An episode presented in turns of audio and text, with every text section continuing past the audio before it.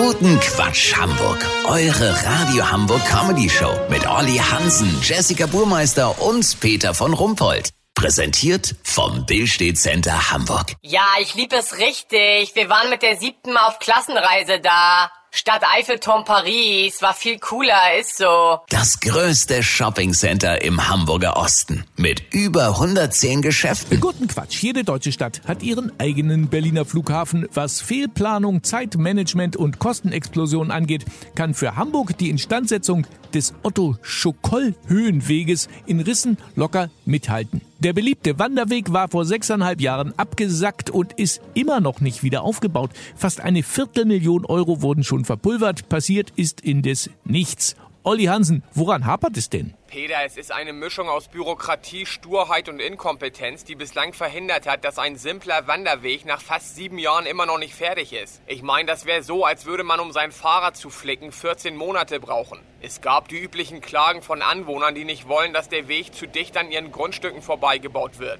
Und man verliert sich hier ständig in so Kleinigkeiten. Ja, was sind denn das für Kleinigkeiten? Es ist zum Beispiel unter dem Punkt Hangsicherung eine Trockenmauer für Eidechsen am Wegesrand geplant. Kostenpunkt 40.000 Euro. Was? Kein Witz, Peter.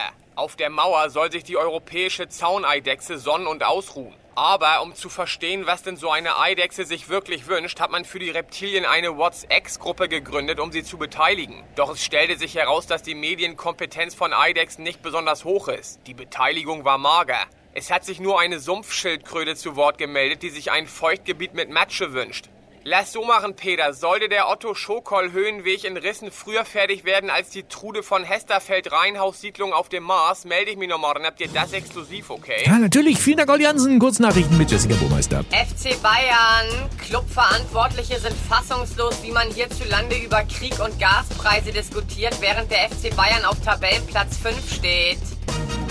Moskau. Präsident Putin zündet nächste Stufe und plant Teilmobilmachung von kampferprobten Zimmerpalmen. Erfreulich, Stiftung Warentest testet 14 Olivenöle. In nur drei Flaschen konnten Rückstände von Oliven nachgewiesen werden. Das Wetter. Das Wetter wurde Ihnen präsentiert von Ihre deutschen Energieversager.